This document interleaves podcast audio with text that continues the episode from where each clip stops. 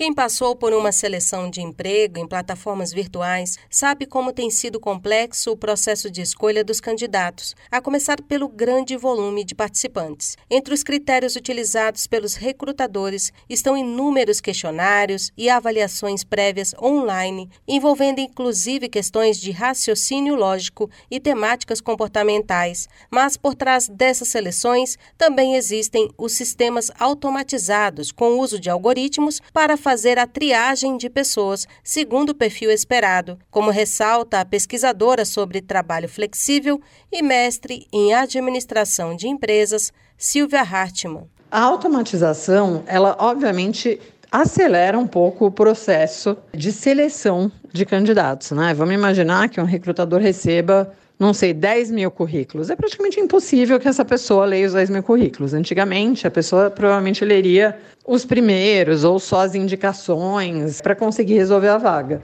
Hoje, com a automatização, já dá para criar alguns filtros que diminuem. Por exemplo, esses 10 mil caem para 500, talvez, dependendo do filtro, e aí ótimo, já dá para, de repente, mandar um questionário para esses 500, fazer um processo mas na avaliação da também instrutora da plataforma LinkedIn Learning, apesar da facilidade oferecida pela tecnologia, esse filtro pode prejudicar a escolha de um profissional mais indicado, que foi descartado na triagem automatizada, especialmente por conta dos vieses que poderiam considerar informações como a localização do candidato. Existe sempre um risco de negligenciar potenciais candidatos que, por acaso, não atendem aqueles requisitos básicos, aquele filtro, mas que tenham muito mais potencial do que aquilo. Além da questão dos vieses, isso é muito complicado, né? Porque a, a automatização, as ferramentas, elas fazem escolhas. As máquinas erram, os sistemas erram. Então eu já ouvi casos de pessoas que criaram perfis em sites de contratação, né, ferramentas de contratação, perfis completamente absurdos, escrevendo um monte de bobagem e que passaram no filtro inicial.